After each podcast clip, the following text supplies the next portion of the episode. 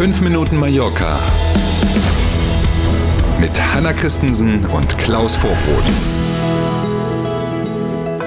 Heute ist Montag, der 25. April und ehe ich es vergesse, gestern in acht Monaten kommt der Weihnachtsmann, nur dass nachher keiner sagt, ich habe es ja nicht gewusst. genau. Schönen guten Morgen.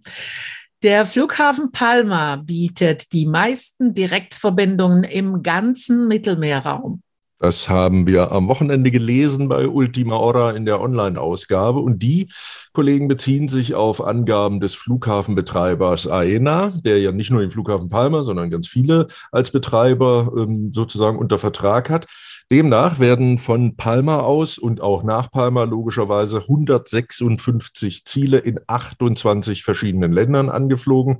Das ist so viel wie von keinem anderen Flughafen am Mittelmeer aus ähm, ne, prominentestes Beispiel neuer Verbindungen dürfte ganz sicher ab Juni dann ja die New York-Verbindung ja. sein. Aber es gibt auch nach Neapel, nach Lissabon äh, und äh, in die Schweiz zum Beispiel neue Verbindungen. In Summe, wie gesagt, 156 in 28 verschiedenen Ländern. Und jetzt kommt's, die Prognosen der Fachleute gehen davon aus, dass die Rekordpassagierzahlen aus 2019, also vor Corona, in diesem Jahr ganz deutlich übertroffen werden. Man mag sich nicht vorstellen, wie das geht an diesem Flughafen, aber die Expertinnen und Experten sagen, das wird wohl so kommen. Schauen wir mal. Man freut sich, aber ist bekümmert gleichzeitig. Ne? Ja, so ein bisschen macht man sich schon Gedanken, wie das gehen soll am Ende des mhm. Tages. Ähm, Im schlimmsten Fall werden wir es ja erleben.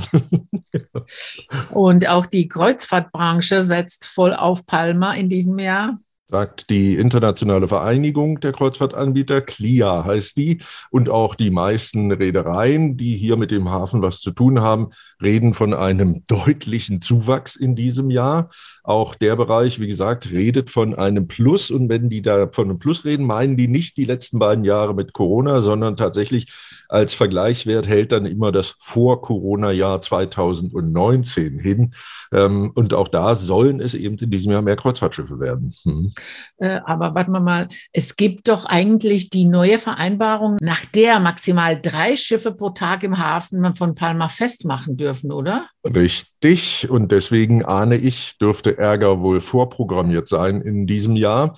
Das ist ja eine freiwillige Vereinbarung. Wir, wir erinnern uns, ne, die Balearenregierung und auch die Inselregierung hat ja selber gar keinen Zugriff. Die Hafenbehörde ist ja eine nationale Behörde, wie eben übrigens auch der Flughafenbetreiber. Das heißt, die entscheidenden Weichenstellungen da äh, passieren in Madrid und nicht hier in Palma. Und ja, wie gesagt, erste Umweltorganisationen haben bereits Protest angemeldet. Es gab in der vergangenen Woche ein Treffen mit dem Tourismusminister der Balearen, wo eben diese Umweltorganisationen darauf hingewiesen haben, ähm, dass es ja diese freiwillige Vereinbarung gibt und dass man die doch bitte einhalten solle. Ähm, und dann wollen sie in diesem Jahr ganz verstärkt auch die Öffentlichkeit, also Menschen wie du und mich, noch mehr über die Folgen dieses sogenannten Overtourism im Bereich Kreuzfahrt besser noch informieren und haben auch die eine oder andere Aktion wohl vor. Ähm, aber das wird auf jeden Fall ein Riesenthema in diesem Jahr. Hm.